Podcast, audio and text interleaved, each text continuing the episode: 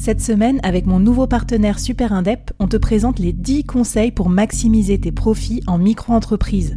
Des conseils pour maximiser tes gains, mais surtout éviter les boulettes administratives. Autant te dire que ça m'aurait plu d'avoir quelqu'un qui me donne ces conseils-là quand je me suis lancée. Je te mets le lien vers ces 10 conseils pépites et un petit cadeau qu'on te réserve avec Super Indep en description de cet épisode.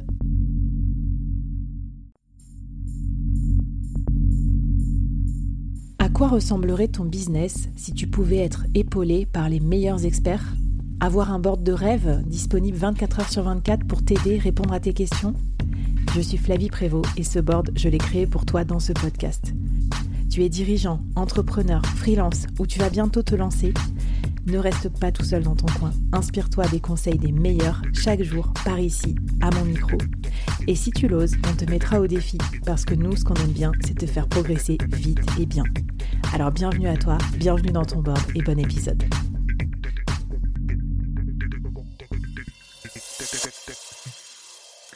Alors le mot pivot, je l'ai entendu pour la première fois, euh, je veux dire fréquemment, en incubateur. Il a pivoté, elle a pivoté, Bidule a pivoté. Moi, je connaissais pas le monde des startups, je connaissais le monde des grandes entreprises. On pivote pas dans les grandes entreprises, tu vois. On a un truc tout tracé, on vend un truc depuis longtemps. C'est quoi cette histoire de pivot? Et raconte-moi euh, pourquoi ça met le bazar aussi dans la vie des entrepreneurs? Bah, le pivot, euh, je, vais la faire simple, c'est juste de gagner de l'argent. en fait, la, ton idée de base n'a pas marché, donc tu dois te, te retomber sur les pattes comme un chat. Quoi. Euh, ça n'a pas marché, ta branche là où tu étais assis, bah, ça n'a pas marché, donc tu dois retomber sur tes pattes. Après, euh, c'est devenu une, un running joke, pardon. Euh, c'est le fait de dire tout le temps j'ai pivoté avec un air très très très imbu de sa personne, mais en fait, c'est c'est d'abord une histoire d'échec. Mmh. c'est que ça n'a pas marché. Après, ah, donc tu veux dire que dire que j'ai pivoté, c'est la façon classe de faire une pirouette pour dire que t'as foiré, quoi. Bah, évidemment Après, ça n'a pas marché. C'est en fait euh, dans la culture, euh, dans la culture française, on va dire euh, dire que ça n'a pas marché, c'est quelque chose de très péjoratif. mais il se trouve que pivoter, c'est d'abord le fait que tu cherches product market fit, le moyen de rendre ton entreprise rentable et de la manière la plus la plus intelligente. Après, il existe plusieurs manières de pivoter. Ça peut être euh, sur la partie fournisseur, sur la partie produit, sur la partie client, euh, sur la partie storytelling. Enfin, il y a, différentes sur la partie techno. Euh, mais dans l'histoire euh, des entreprises, il y, y, a plein de boîtes euh, qui ont pivoté et qui n'ont même pas raconté qu'elles avaient pivoté, mais que ça s'est fait. Et après, euh, enfin, je sais pas, je vais dire Disney à la base, c'était pas fait pour faire des dessins animés. Euh, il y, a, y a plein d'histoires euh, où euh, même Apple, à la base, c'était pas pour faire des téléphones. Donc, mais c'était des pivots. Ça m'intéresse ce que tu dis parce que ça contrarie un peu un des trucs de l'entrepreneuriat, c'est l'histoire de faut faire un business plan. Et moi, je trouve que le business plan, ok, je vois l'idée, tu vois, pour les investisseurs et tout, mais c'est un peu ridicule parce qu'au final, quand tu lances surtout une start-up, t'as aucune idée déjà, tu n'as pas encore ton marché ou des fois tes premiers clients, qu'il faut déjà que tu fasses ton plan de revenus dans trois ans.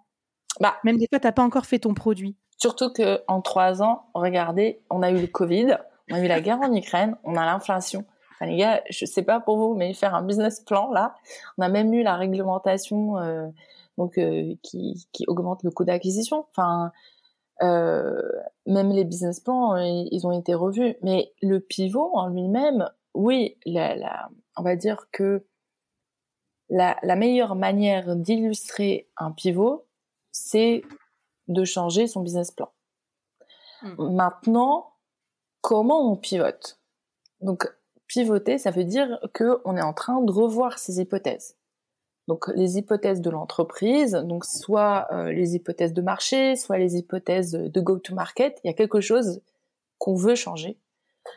Et déjà, prendre cette décision, elle doit se faire en interne. Donc, euh, ça veut dire euh, faire le constat des échecs ou le constat à venir.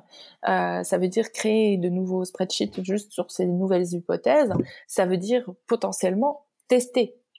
Donc moi, je dirais d'abord faire un mini test, en discuter, en parler avec ses mentors.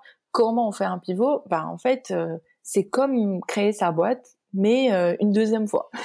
mais tu dis, mais tu dis que le bonheur est irréductible, et je dis, et il dit que ton espoir n'est pas si désespéré à condition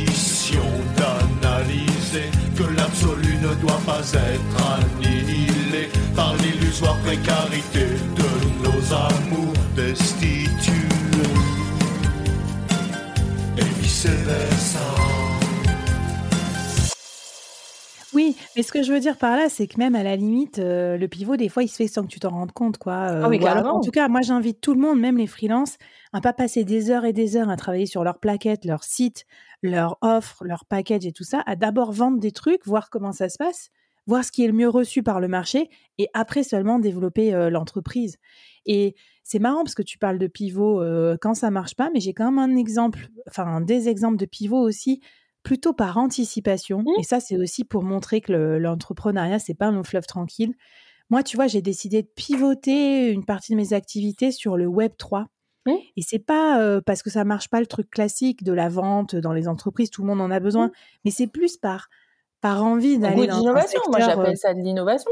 voilà, d'avenir, d'innovation Bah et tout. Et je pense que c'est chouette aussi de se dire, de le- se laisser une partie d'incertitude, de pas mettre toutes ses billes dans un seul et même business plan et de se dire, voilà, il y a peut-être des hypothèses. Pourquoi on pourrait aussi se permettre de faire un pas de côté et transformer un peu son entreprise ou son projet?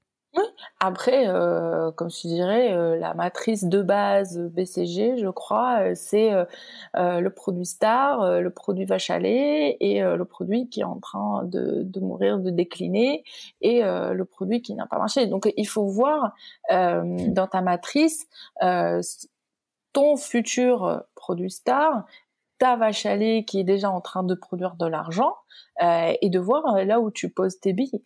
Euh, on va dire que l'entreprise, c'est ni plus ni moins qu'une gestion de portefeuille de produits et, euh, et ensuite on, on se diversifie, on met du risque quelque part, on essaye de, de, mitiger, de mitiger le risque euh, ailleurs, mais par contre, ce qui est sûr et ce que tu as touché du doigt, c'est la conduite du changement. La Mmh. conduite du changement, en fait, des dirigeants, c'est-à-dire que si jamais euh, j'ai n'importe quoi, par exemple pour toi, euh, l'écart entre le Web 3 et euh, la vente, tu as commencé à l'amorcer et à en, en parler, à préparer ton go-to-market pour que ça soit cohérent et que les gens ne soient pas troublés de te voir comme ça sortir euh, du chapeau sur ce Mmh. sujet-là. Euh, et là, effectivement, il faut voir que même dans les entreprises qui sont beaucoup plus grosses, euh, on peut avoir des départs de recrues euh, Mmh. parce qu'elles considèrent que ce nouveau pivot ne les concerne pas, qu'elles adhèrent pas, que elles se voient pas là-dedans et il faut accepter en fait. Le pivot peut perturber ton client comme il peut perturber des parties prenantes internes. Ah bah oui, des fois, tu es obligé de faire du off-boarding aussi, de dire, euh, bon, ben voilà, on, on se quitte ici grave. parce que euh, on fait, on va plus sur la même route, quoi. Mm, mm. Exactement. Est-ce que, euh, est-ce que tu voulais nous donner un dernier petit conseil euh, en la matière avant, parce qu'on arrive à la fin là, déjà de la mini-série? Alors, moi je dirais que pour le défi, déjà pour le pivot, c'est que ayez peur de vos a priori. Testez vos a priori parce que typiquement moi, euh, c'était mon a priori et celui qui, me- qui me faisait le plus euh, peur entre guillemets que je me suis prise en pleine face. Euh, donc testez-les quand même et, euh, et c'est la meilleure manière d'avoir une approche scientifique. On va dire de tester les autres hypothèses. Après, euh, on va dire que l'entrepreneuriat c'est le bordel, mais c'est aussi du kiff.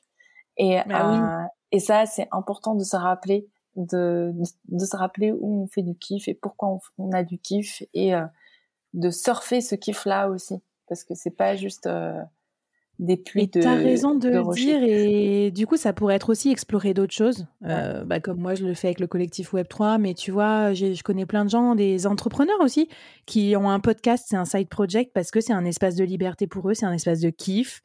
Voilà, ou qui vont travailler en remote à l'autre bout du monde et tout. Donc, je trouve ça super chouette aussi que tu nous rappelles que dans le bordel, il y a de la fertilité parce qu'en fait, du coup, ça nous donne cette liberté, ça nous redonne ce kiff. Ce qu'on apprécie, c'est un peu respirer le, cerveau parce que sinon, mmh. c'est comme on disait pour l'épisode du burn-out, c'est très important de faire respirer votre cerveau avec d'autres sujets qui n'ont rien à voir avec.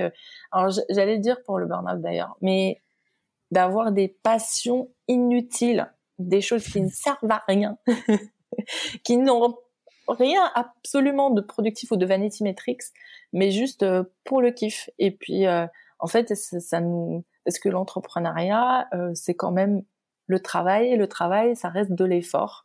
Donc, mmh. pour pouvoir revenir à l'effort, même si, oui, on est digital nomade, oui, c'est sympa, on a le côté glamour, mais ça reste un effort. Donc, mmh. D'arriver à, à séparer les différentes zones de nos vies, mmh d'une certaine manière. Hein, chacun arrive à le faire à sa manière, mais ça permet en fait de, garder une forme de balance quelque part et, et c'est trop bien. Bah écoute, j'espère qu'on vous a tous euh, et toutes bien aéré le cerveau aussi avec cette mmh. conversation, euh, ces exercices pratiques. Et euh, Bouténa, je te conseille, euh, je conseille à nos auditeurs auditrices de te suivre parce que ah ce que j'apprécie aussi, c'est que tu partages sans phare tes coulisses d'entrepreneur, des fois des concepts comme ça que tu découvres qui sont chouettes, mais aussi tes lectures, tes ah, balades dans les, dans les, feuilles, dans la forêt. C'est trop trop bien. C'est ça, c'est ça ressemble plus à la vraie vie d'entrepreneur que juste le truc sur les, les plaquettes où j'ai levé euh, tant de millions. Donc un grand merci d'avoir été avec nous. Et puis à toutes et à tous, je vous dis à très bientôt dans les prochaines mini-séries du board. Bye bye. Merci d'avoir écouté jusqu'au bout. Alors, est-ce que ça t'a plu? Est-ce que ça t'a apporté quelque chose pour ton business?